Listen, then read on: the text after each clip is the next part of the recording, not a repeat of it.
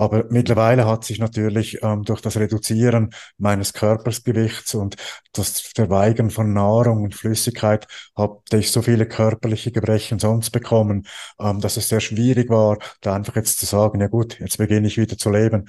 Also es war mir dann lange gar nicht möglich, das zu erreichen. Auf die Gene und die Genexpression so einwirkt, dass der Abnutzungsprozess verlangsamt wird, ähm, dass das eben einen direkten Zusammenhang hat und dass das natürlich dann auch ähm, das Leben grundsätzlich, das beste Leben mhm.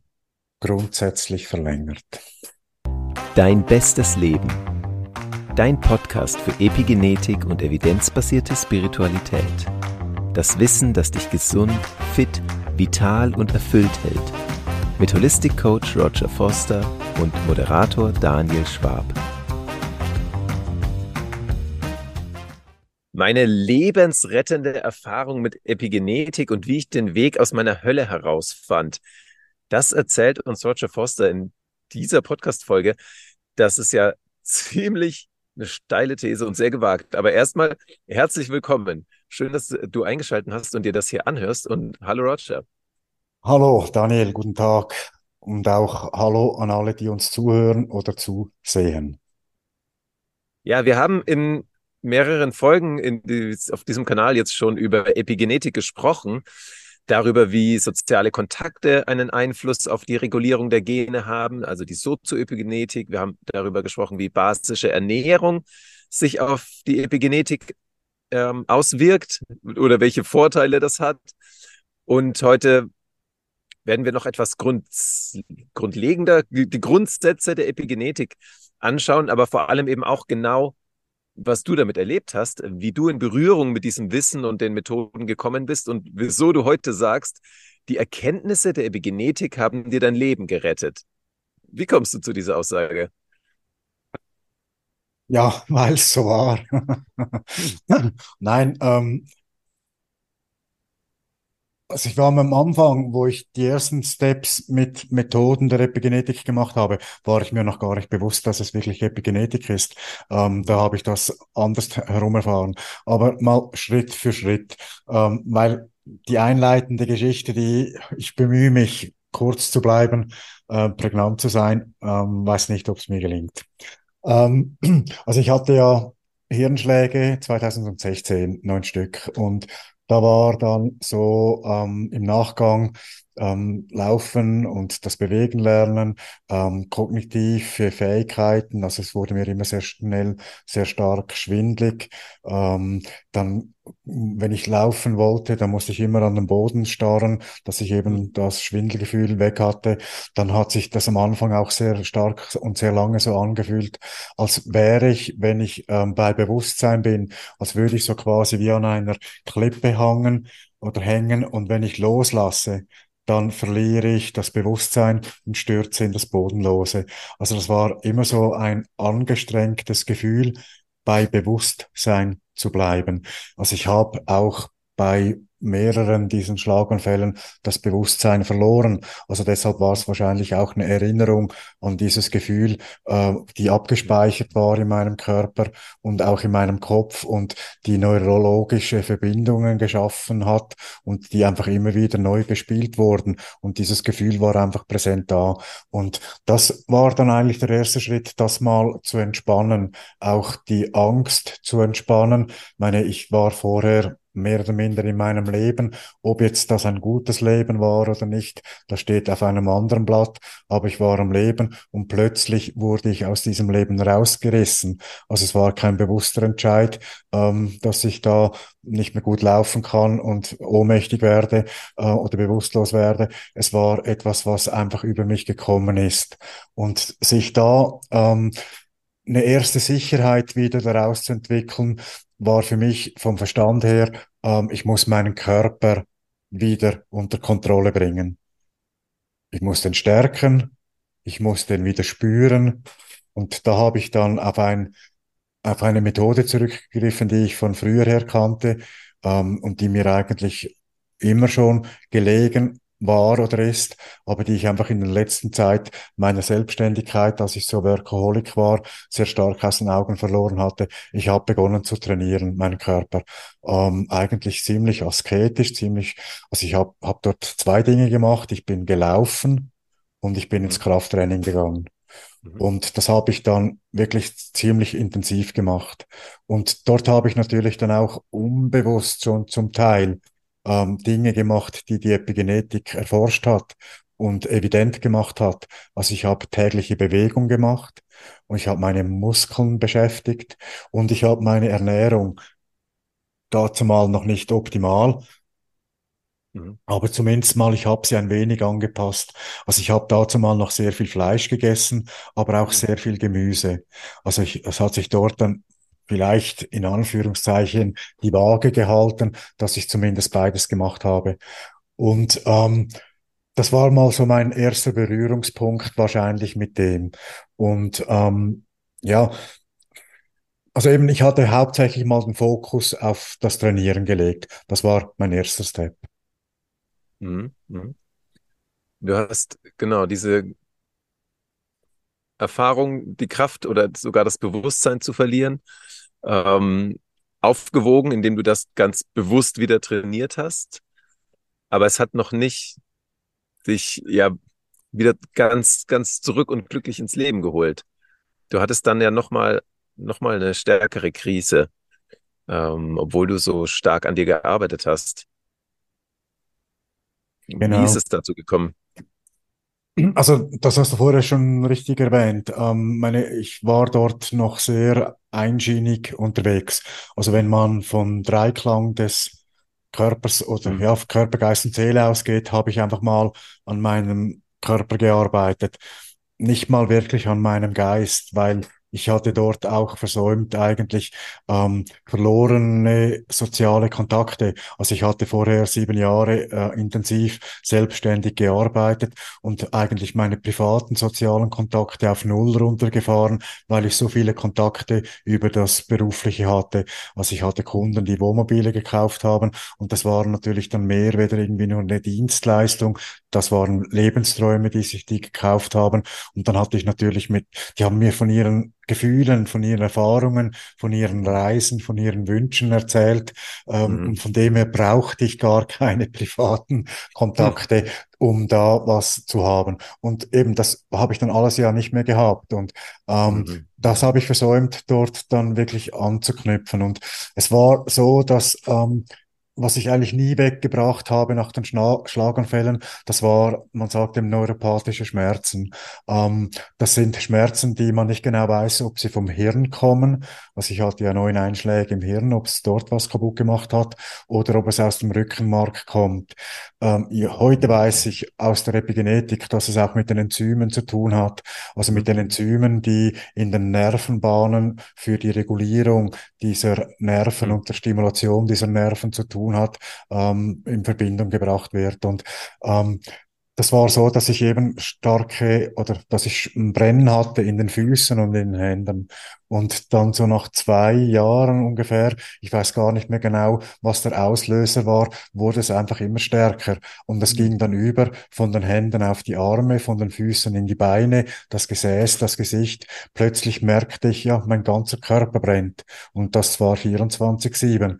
Also jede bewusste, wache Minute, jeden Tag, jede Woche, ähm, jeden Monat brannte das. Und das war dann eine Verschlechterung, die ich nicht verstand, weshalb kam die und die ich dann auch ähm, ja versuchte mal mit herkömmlichen Methoden ähm, anzugehen. Also habe dann das mal der Schulmedizin zum Vortrag gebracht und dann hat man versucht, ja mal mit ähm, Schmerzmitteln. Häufig war es dort, waren sogar noch Antidepressiva, die man einsetzte, um die äh, Hirnareale quasi zu ähm, abzuschwächen, die man verantwortlich macht für den Transmit dieser Mhm. Schmerzimpulse und so weiter.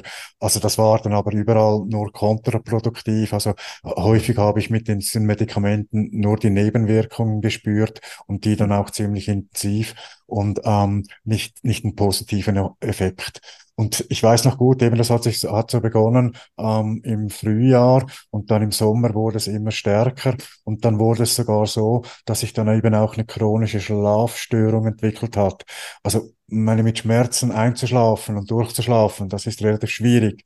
Und ich habe dann versucht mit Schlafmedikamenten, ich meine, das bekommt man auch nicht so an jeder Apotheke, stärkere Schlafmedikamente und so weiter. Mhm. Also ich habe dann mit einer Psychiaterin Psychiaterin, ja, glaube Ja, sie war okay. Psychiaterin, die hat das mir dann verschrieben und dann habe ich da mal was gemacht und so, aber es war dann nie gut. Also es war wirklich immer eine Qual und ähm, das ging dann immer weiter. Also weil ich nicht schlafen konnte, hat sich dann auch mein Körper vergiftet. Heute weiß ich über die Epigenetik, dass der Körper sich im Schlaf entgiftet und das Mhm. fand dann nicht mehr statt. Also mein Körper hat sich buchstäblich vergiftet. Wie habe ich das gespürt? Ich habe an meinem ganzen Körper Schuppenflechte bekommen. Im Mhm. Gesicht Schuppenflechte, auf dem Kopf. Ähm, ich kannte das nicht. Ich hatte das vorher noch nie. Oder Mhm. dann war ich ja ähm, wegen meiner, wegen meinen Hirnschlägen hat sich mein Oberkörper immer so verspannt. Und da hatte ich Mhm. eine Ergotherapeutin und die hat mich jede Woche einmal wieder ein wenig entspannt. Und plötzlich, wenn die mich berührt hat, wurden dort überall ähm, äh, ähm, auch Hautausschläge sichtbar. Also die hat mich Mhm. da behandelt und ich hatte am ganzen Rücken alles voller Ausschläge. Und ich konnte dann diese Behandlung auch nicht mehr weiterführen. Also, meine, ich könnte jetzt da noch lange in die Details Mhm. gehen. Also mein, mein Zustand hat sich einfach wirklich sukzessive verschlechtert. Und ähm, Mhm. Mhm. es war dann irgendwie so weit, dass ich dann wirklich hilflos war und dann hat mich mein, mein, mein Bruder hat sich dann so etwas nach mir angenommen. Also ich hatte dann auch Ja. plötzlich im Herbst so das erste Mal eine Angststörung. Ich wusste bis dahin gar nicht, dass man Angst körperlich wahrnehmen kann und das war wirklich ähm, erstaunlich. Ich hatte immer am Nachmittags mehr oder minder zur selben Zeit begann mein ganzer Körper weh zu tun, also nicht zu brennen, sondern ja, so wie ein Muskelkater irgendwie einfach sich ganz komisch anzufühlen. Und das habe ich dann eruiert, dass das eben, dass das Angstschmerzen waren. Und aus diesen Angstschmerzen und all dem ist dann auch eine depressive Verstimmung entstanden. Mhm. Und das war dann so, ja, das war dann so Schritt für Schritt bergab. Mhm. Und irgendwann war es so hart, dass du es eigentlich nicht mehr ausgehalten hast. Du hast dann aufgegeben. So habe ich deine Geschichte gehört. Du hast dann gesagt, jetzt, jetzt reicht's. Es wird, wenn es nicht besser wird, dann muss es enden. genau. Also das war dann auch so, dass es eben, hast richtig gesagt, dass, dass, es, dass ich dann nicht mehr konnte. Und ich war dort, das war nach Neujahr 2000 und äh, Jahreszahlen 19 oder 20, ich glaube 19. Mhm. Ähm, dort war, war es dann einfach so, dass ich, ja, ich war so in verschiedenen Schmerzkliniken und dann war wieder ein Kontakt mit einer neuen Schmerzklinik war angesagt und ich hatte da mit meinem Bruder Kontakt an diesem Tag. 2. oder 3. Januar äh, und dann war der Termin dann zwei Tage später und dann hat er Mhm. mich so gefragt, wie es mir so geht und dann, ja, es geht wieder besonders schlecht und äh, ob es nicht irgendwie eine Möglichkeit gäbe, diesen Termin vorzuverschieben, obwohl ich eigentlich schon keine Hoffnungen mehr hatte, dass sich sowas Neues oder dass sich da was Positives ergeben würde. Und er meinte dann, ja, wir müssen mal schauen und hatten wahrscheinlich im Hintergrund recherchiert und hat dann anscheinend doch eine Möglichkeit ähm, bekommen, dass wir einen Tag früher hätten gehen können. Er hat mir das dann mitgeteilt und ich habe dann nicht mehr reagiert auf dieses WhatsApp.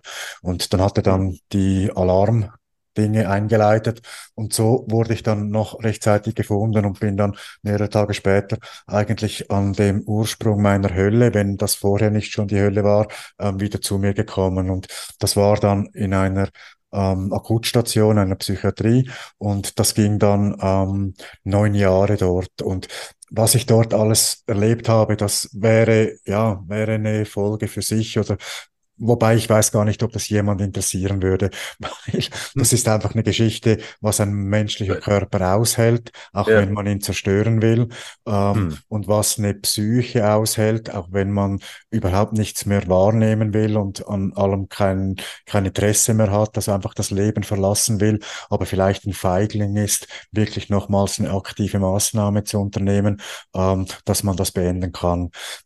Hm. In der Psychiatrie in der Schweiz kann man viel selbstverantwortlich noch bestimmen, was schon geschaut wurde, dass ich mir nichts antun kann. Also deshalb bin ich am Leben geblieben. Und ähm, es war dann, der Auslöser war noch nicht die Epigenetik, aber der Auslöser war eine veränderte Situation. Und zwar, ich hatte von knapp 100 auf 60 Kilometer Kilo abgemagert und darum hatte mein Körper auch keine Energie mehr zu brennen. Also dieses eine hauptsächliche Symptom, das ich hatte, das das Ganze dann ausgelöst hatte, das wurde wie plötzlich viel weniger. Also das hat sich wieder reduziert auf das Brennen der Füße und der Hände und mit dem konnte ich umgehen. Aber mittlerweile hat sich natürlich ähm, durch das Reduzieren meines Körpersgewichts und das Verweigern von Nahrung und Flüssigkeit hatte ich so viele körperliche Gebrechen sonst bekommen, ähm, dass es sehr schwierig war, da einfach jetzt zu sagen, ja gut, jetzt beginne ich wieder zu leben. Also es war mir dann lange gar nicht möglich, das zu erreichen. Und ähm, es, es waren dann verschiedene Umstände, die dazu geführt haben, dass ich es doch konnte. Also mein Bruder hat mir einfach signalisiert, er könne auch nicht mehr mich begleiten. Also es war so der letzte Halt ins Leben vorher, den ich auch ver, äh, drohte zu verlieren. Und dann war ich plötzlich mal wieder an einem Ort, in einem Pflegeheim, wo ich für mich allein ein Zimmer hatte, alleine eine Dusche hatte. Mhm. Etwas Selbstverständliches, aber ich hatte das neun Monate nicht mehr. Mhm. Und das war mir dann wirklich sehr wichtig. Und dann hatte ich dort auch einen Stationsleiter, der, ich sah dort ganz wild aus. Also ich hatte keine gepflegten Haare und hatte einen riesen Bart und war abgemagert. Und der hat mit mir geredet, als wäre ich ein ganz normaler Mensch. Und das, das hat mir so viel Auftrieb gegeben, dass okay. ich dort einfach die Energie gefunden habe. Und wenn ich habe es mal beschrieben mit Selbstmitleid, also ich habe dort mich dann im Spiegel angeschaut, ich wurde dort aufgefangen, also meine eine Kleinigkeit, der hat mich dann angemeldet. Das ist eine große Institution gewesen zu der Coiffeur, also Haare schneiden. Und mhm. ähm, ich hatte ähm, das eben neun Monate nicht mehr und neun Monate meine Haare nicht mehr gewaschen. Die haben nicht hm. gestunken, weil wenn du nichts isst, dann hast du auch keine Ausdünstung. Also ich habe einfach so vor mich hin, ähm, wie soll ich mal sagen, ja, also die Haut, die Schuppenflechte und die Haut, das ist natürlich, die Zellen sterben ab und wenn du die Haare nicht wäschst, dann hast du wie eine Talgschicht in den Haaren und die war so dicht, dass diese ähm, Coiffeur oder ja, Coiffeur, wie sagt man bei euch in Deutschland, ja. Coiffeuse? Also Friseur. Ah, wäre Friseur, vielleicht, genau. aber ja. Die Friseurin, die musste dann zwei, dreimal mit einem speziellen Shampoo das hm. behandeln, mhm. dass das wieder normal wurde. Also es war dort einfach, es waren dort die Möglichkeiten, die mir wieder einen Wiedereinstieg ins Menschlichsein ermöglichte, weil Verständnis dafür war, dass es Menschen in Ausnahmesituationen gibt. Und da war ich mal aufgefangen. Und Dort hat es yeah. dann begonnen. Und zwar habe ich mir wieder einen Laptop gekauft, habe mich ins, an den Laptop gesetzt, habe zum ersten Mal oder zum ersten Mal, habe dann wieder begonnen mit meinem Körper zu trainieren. Ich bin am Anfang 200 Meter gegangen, dann hm. vielleicht einen Kilometer aber jeden Tag bin ich das gemacht, habe ich das gemacht. Und nach zwei Monaten konnte ich dann Marsch ins Leben, habe ich den genannt. Das waren 30 Kilometer machen. Und für das habe ich tagtäglich geübt. Aber diesmal habe ich eben auch zum Beispiel tagtäglich meditiert. Also ich habe tagtäglich was für die Seele gemacht. Und ich habe meinen Geist auch gestillt. Ich habe gesucht nach Alternativen und bin dann auf die Epigenetik gestoßen, bin auf Dr. Joe Dispenza gesto gestoßen und dort hat das Ganze für mich begonnen. Also ich habe dann ähm, mhm. einfach der holistische Ansatz gesehen. Ich habe dann ziemlich schnell auch mit einer Ausbildung ähm, zum Epigenetik-Coach begonnen. Als ich die gemacht habe, ging die anderthalb Jahre. Heute ist der Lehrgang etwas kürzer. Ähm, und das waren dann Schritt für Schritt, also meine, es, es war da nicht eine Veränderung von einem Tag zum anderen. Also ich war ja 60 Kilo, habe alles verweigert und jetzt begann ich wieder zu leben. Ich weiß noch, dass ich ziemlich schnell, ich glaube so nach ein, zwei Monaten schon, war ich schon wieder etwa 80 Kilo oder, noch, oder knapp 90. Mhm. Also ich hatte das verlorene Gewicht wieder, wieder relativ schnell drauf. Und ich mag mich noch gut erinnern, ähm, das waren so höhere Gebäude, also eigentlich schön, so wie Wohnhäuser, aber einfach so mit einzelnen Zimmern und Gängen zu den Zimmern. Und da gab es Treppenhäuser. Und ähm, ich habe dort so mit Bändern, mit so unterschiedlichen starken Mhm. Bändern, habe ich begonnen zu trainieren. Und ich habe Mhm. dort die Bänder um die, um die ähm, ähm, Armläufe, äh, wie sagt man, die ähm, Treppengeländer, die hatten so Metallrohre ähm, darum gebunden und konnte so trainieren. Und die Leute, die an mir vorbeigingen, die dachten, das sei ein Bekloppter. Und diejenigen, ähm, die dort gearbeitet haben als Pfleger oder Betreuer, die dachten, oh, da nimmt es auch jemand ernst mit seiner Genesung. Mhm. Und ähm, das war dann wirklich Schritt für Schritt. Und der große Change war dann auch zum Beispiel, wo ich, ähm, wo ich dann in meine Selbstständig Selbstständigkeit wieder gewechselt habe. Also ich wurde dort eingeliefert im Ende September und ähm, den Entscheid auszuziehen habe ich im Anfangs Januar gefällt und ich habe mir dann eine Wohnung suchen dürfen und habe dann Anfangs April diese Wohnung bezogen. Und in diesem ähm, Zeitraum habe ich dann eben die verschiedenen Methoden der Epigenetik studiert, angewendet, Mhm. genau, und mein Leben verändert. Hm. Hinsichtlich der Zeit, die du gelitten hast, ähm, das, was du beschrieben hast, also dass in der Akutstation der Psychiatrie irgendwie dir, dir nicht so geholfen wurde, dass du eine neue Perspektive gewonnen hast. Ähm, und dann gab es aber eine Veränderung, dass du das, das Gute so ganz leicht nehmen konntest und integrieren konntest. Ähm, kannst du diesen Moment, wie, wie das Blatt sich gewendet hat, nochmal schildern? Also da, das ist auch eine gute Frage. Und zwar ähm, in der psychiatrischen Akutstation, dort wäre ja quasi meine Genesung delegiert gewesen. Und zwar Hm. delegiert an das Pflegepersonal, an die Psychiaterin und so weiter. Und hauptsächlich an die Medikamente. Mhm. Und das funktioniert nicht. Das habe ich ja schon im Abwärtsprozess gemerkt, dass Medikamente und das Delegieren an die Ärzteschaft und an die Medizin, dass das nicht funktioniert hat. Und deshalb habe ich dort gemerkt, wenn ich mich nicht selbst zerstören kann, dann kann ich aber die Verantwortung für mich übernehmen. Mhm. Und wenn ich die Verantwortung für mich übernehme, dann versuche ich, meine, meinen Lebensstil und meine Lebenstätigkeiten so zu gestalten, dass sie verantwortungsvoll und dass sie meine Selbstheilungskräfte ähm, aktivieren und dass sie selbstfürsorglich sind. Also dass ich für mich eine Fürsorge habe. Und das war eigentlich das Wichtigste. Und das ist das, was ich heute, wenn mich jemand danach fragt, kannst du mir helfen, dann bekomme ich immer einen Schauder, weil ich kann nicht jemandem helfen. Ich kann jemandem sagen, wie es bei mir funktioniert hat. Ich kann ihm sagen, was ich gemacht habe und ich kann ihm sagen, wie das die Wissenschaft sieht, wie das evidente Studien sehen, was mögliche Ergebnisse sind. Den Entscheid, sich selbst zu helfen, das muss jeder, wirklich jeder für sich selbst finden. Und erst wenn man das macht, das glaube ich, das ist der kleine Unterschied. Also es braucht ja immer irgendwie nur eine Kleinigkeit, die das verändert, was vorher war. Also alles, was vorher war, hat zum Zustand geführt, an dem du jetzt bist. Und wenn du dann nur eine Kleinigkeit veränderst, dann wird alles verändert, was in Zukunft kommen wird. Und das kann dann immer mehr sein, immer mehr sein. Aber es braucht einfach mal diesen kleinen ersten Step der Veränderung. Ich habe lange das Gefühl gehabt und habe es eigentlich auch heute noch, ähm, dass der erste Step war, dass ich mich dort im Spiegel, ich habe mich lange nie mehr im Spiegel angeschaut.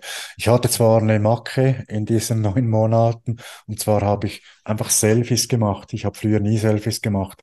Ich habe, irgendwie habe ich meinen Zerfall dokumentieren wollen.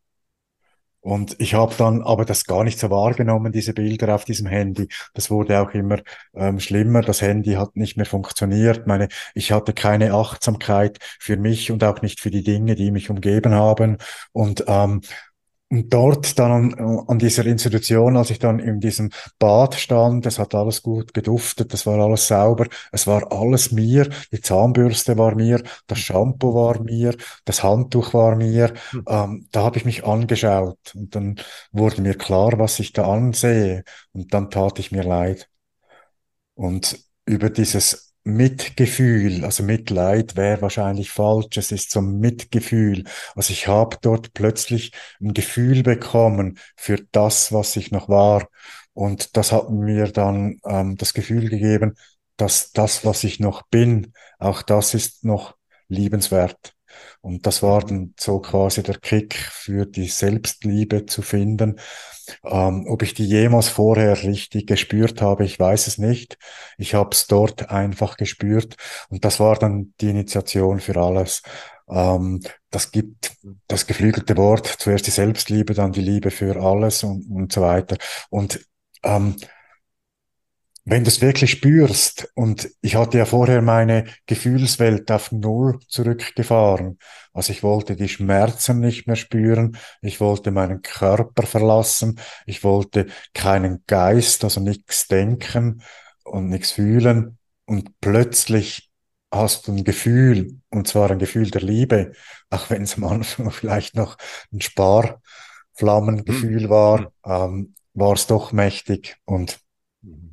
Das war die Kraft, die mich bis heute vorantreibt. Und heute ist es natürlich so, dass viele dieser Routinen, die ich da entwickelt habe, die sind bei mir in Fleisch und Blut übergegangen. Ähm, was ich auch immer wichtig fand und auch wichtig finde, ist, dass es möglichst einfach gehalten sein soll. Also es gibt zwar wissenschaftliche Studien und es gibt da ganz schwierige Begriffe und so weiter, Hm. aber im. Endeffekt ist es einfach ja, die Biologie. Und ähm, die Biologie, die ist grundsätzlich, wenn man, also wenn man es ganz herunterbricht, kaputt oder ganz. Also entweder ist Hm. etwas kaputt oder es ist ganz. Mhm. Mhm. es lebt oder es ist tot oder es ist auf genau. dem Weg äh, in der Entwicklung. Und ja, wir haben darüber schon gesprochen. Genau genommen, seit der Geburt sterben wir oder zumindest, also es gibt einen Prozess, es gibt eine Veränderung, aber es gibt eine Phase oder in der, es gibt eine, eine Lebensphase, in der, in der es sehr lange einfach gut sein kann.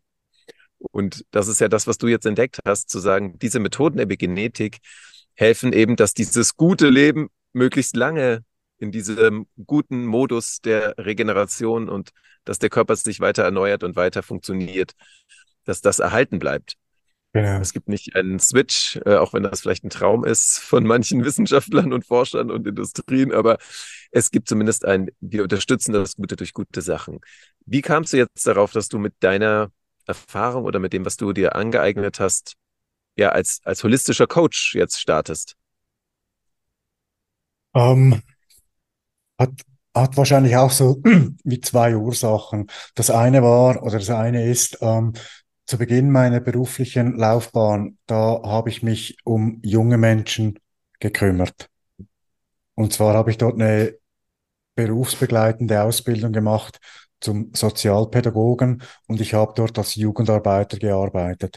Also mein, meine, ähm, mein Drang quasi, was Soziales zu tun, was zu tun mit anderen Menschen und vielleicht auch dazu mal schon eine gewisse Vorbildfunktion zu sein oder eine gewisse Funktion ähm, zu haben. Ich war dort sichtbar für die Jugendlichen, die eigentlich alles ablehnten. Ich war dort Reibepunkt für die. Ich habe dort so ein Bindeglied in die Gesellschaft vielleicht noch wahrgenommen und ich war vielleicht auch weniger ablehnungswürdig, weder die eigenen Eltern, von denen sich diese Jugendlichen abkoppeln wollten. Und ähm, Da habe ich mich daran erinnert, dass mir das eigentlich sehr gut gefallen hat, dass ich das so wie meine erste Berufung wahrgenommen hatte. Ähm, es hat dann Lebensumstände gegeben, weshalb sich das aufgelöst hat, aber ähm, das war einfach so mal ein Kern, der in mir angelegt ist. Und das zweite war dann eigentlich, ja, die Erfahrung mit Human Design.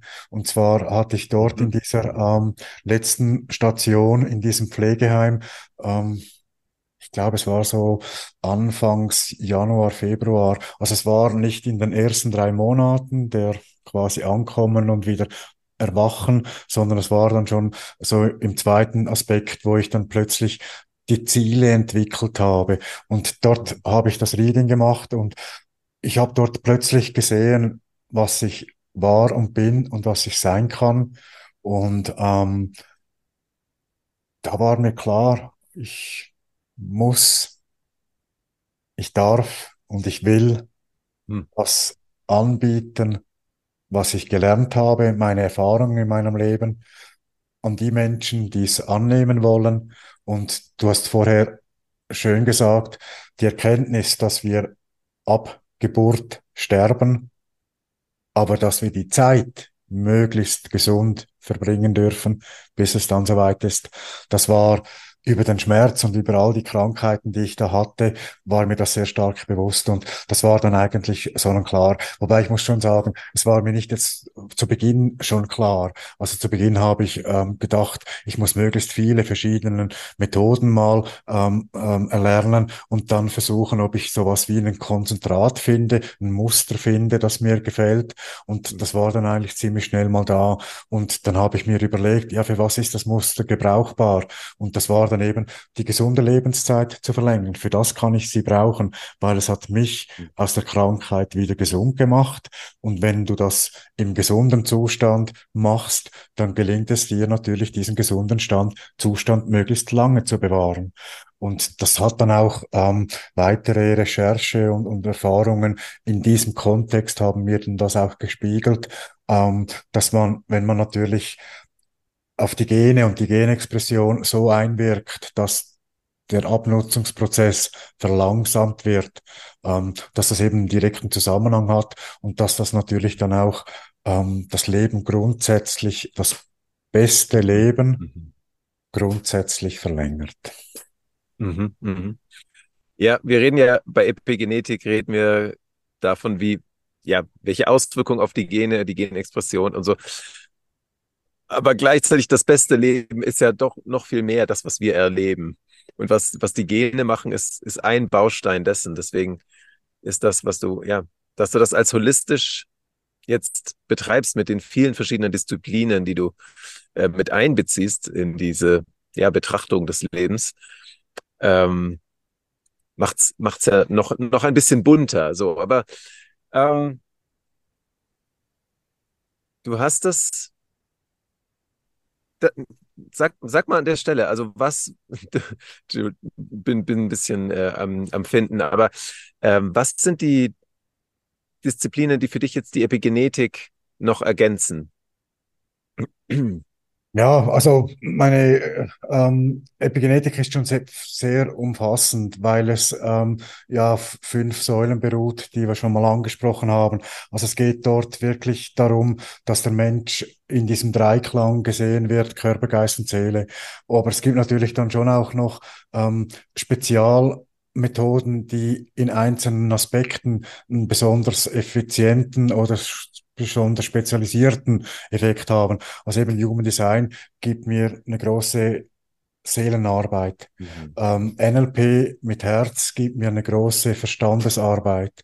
Mhm. Ähm, systemisches Coaching gibt mir eine große Verstandesarbeit, weil ich Ziele definiere, weil ich Blockaden auflöse. Ähm, Hypno Hypnose ist noch so ein Gebiet, das gibt mir einen Zugriff auf mein Unterbewusstsein auf abgespeicherte Muster, auf Erfahrungen, auf, auf, auf Ressourcen, die ich vielleicht gar nicht bewusst äh, ansteuern kann und so weiter. Und das ist so eigentlich das, was ich finde, ähm, was es besonders wertvoll macht. Und wenn ich die Epigenetik als Dachdisziplin anschaue, dann hat's in der Epigenetik für alles was drin. Also dort wird die Hardware angeschaut, die Hardware optimiert, die Hardware wird optimiert, indem dass der Geist einbezogen wird und indem dass die Seele einbezogen wird. Und ähm, ich glaube, der wichtigste Step ist, ähm, dass man einfach Selbstverantwortung übernimmt. Mhm. Mhm. Für sich, sein Leben und für alles, was man tut. Mhm. Das ist das, was du jetzt auch erzählt hast, der große Unterschied. Wenn es um den Körper geht, das biologisch mit, mit Medikamenten oder, oder durch Auswirkungen von außen allein zu behandeln, das hat bei dir nicht geholfen und das sagt die Epigenetik auch, ja, das ist es auch nicht, sondern es gibt noch mehr Faktoren, eben auch, was wir denken, auch mit welcher Haltung wir durch, durch, durch den Tag gehen, auch was du beschrieben hast, ähm, körperliche Aktivität, soziale, also verschiedene Disziplinen, die wir dann in der Epigenetik behandeln. Genau, du hast davon gesprochen, diese Selbstverantwortung erstmal zu übernehmen mit einer mit einer positiven Haltung auf das Leben, mit diesem Moment auch des, ich, ich sehe tatsächlich, wo ich gerade stehe, diese Momentaufnahme. Das ist ja auch etwas, was du jetzt machst mit, mit Menschen, die zu dir kommen, die du begleitest. Mhm. Genau. Also dort machen wir einfach epigenetische Tests. Das sind verschiedene Tests, dass wir die, Hard die Hardware, den Zustand der Hardware anschauen. Und dann kann man die Hardware mit relativ einfachen Methoden optimieren. Ernährung, Supplementierung, Schlaf optimieren, ähm, einfache Routinen einbauen, wie Achtsamkeit, wie Meditation, also wie die Einkehr in das, in sich selbst, in das auch Fokus zu üben und ähm, x-beliebig Beliebigkeit wegzukriegen, über die Achtsamkeit.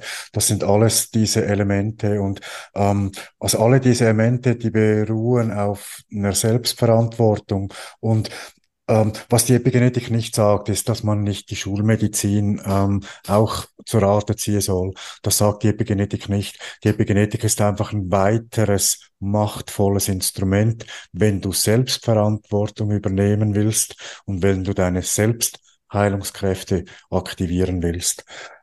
Es gibt Menschen, die delegieren mhm. ihren Zustand und die wollen das nicht anders haben. Für die ist die Epigenetik wahrscheinlich nichts. Und ich bin, gehe auch nicht so weit zu sagen, dass bei denen nichts hilft. Also meine, ein, ein Bein, mhm. das geschient mhm. wird, das wird ähm, äh, ruhig gestellt durch die Schulmedizin und die mhm. körperlichen Selbstheilungskräfte lassen den Knochen wieder zusammenwachsen. Also da ist das sogar ein direktes Zusammenspiel. Also eben, ich würde nicht mal so weit gehen zu sagen, die Schulmedizin hat nichts mit diesen Methoden am Hut. Mhm. Ähm, aber es ist mhm. einfach, nee, nee, also einfach eine, also ich finde, das ist das Entscheidendste. Ich übernehme die Verantwortung für meine Gesundheit selbst. Und ich gebe sie nicht an den Arzt ab und ich mache nicht, was er mir sagt, sondern ich delegiere die Gesundheit an mich selbst und an meinen Körper. Mhm. Das ist jetzt auch die Einladung an die Zuschauenden und Zuhörenden, ähm, einen Schritt von Selbstverantwortung zu nehmen und zu sagen, ich will noch mehr wissen. Da stellt Roger auch ähm, sich zur Verfügung, mal ein erstes Gespräch zu führen, mal zu sehen, was ist jetzt gerade dran, was ist jetzt gerade der Stand und welches auch, welches ähm, Programm will ich sagen, aber will ich eigentlich nicht sagen. Also ähm, welche ähm, Methoden, welche Routinen können jetzt in dieser Lebensphase auch gerade hilfreich sein? Ähm, Link gibt's in der Beschreibung. Möchtest du dazu noch was sagen? Ja, also höchstens vielleicht noch ganz kurz die Ergänzung. Also eben, die Epigenetik bietet so vielfältige Möglichkeiten. Ist-Standanalyse mhm. ist sicher mal das erste. Und dann kann man ganz unterschiedlich vorgehen, ob es dann wirklich eine epigenetische sag mal, Behandlung, Therapie, Coaching ist, wie auch immer, oder ob es dann eher sogar eine holistische An Ansatz sein kann. Und das ist aber immer gut, wenn man das im Gespräch, im Austausch ähm, zusammen entwickelt und eben die Möglichkeiten, die hast du genannt, für einen Erstkontakt mal aufzunehmen.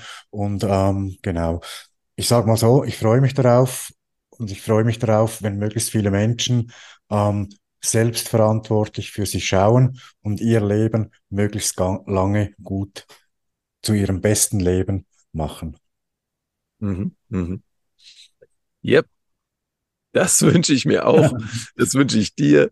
Das wünsche ich jedem. Ja, dass wir diese Zeit, die wir hier auf dieser Erde haben, ja, in, in Frieden, in Harmonie, in Freude, ähm, in einem Füreinander-Dasein auch leben und genießen können und dazu eben auch die Dinge kennen und wissen, die den Körper fit und vital halten. Ja, danke für den Einblick in deine Geschichte.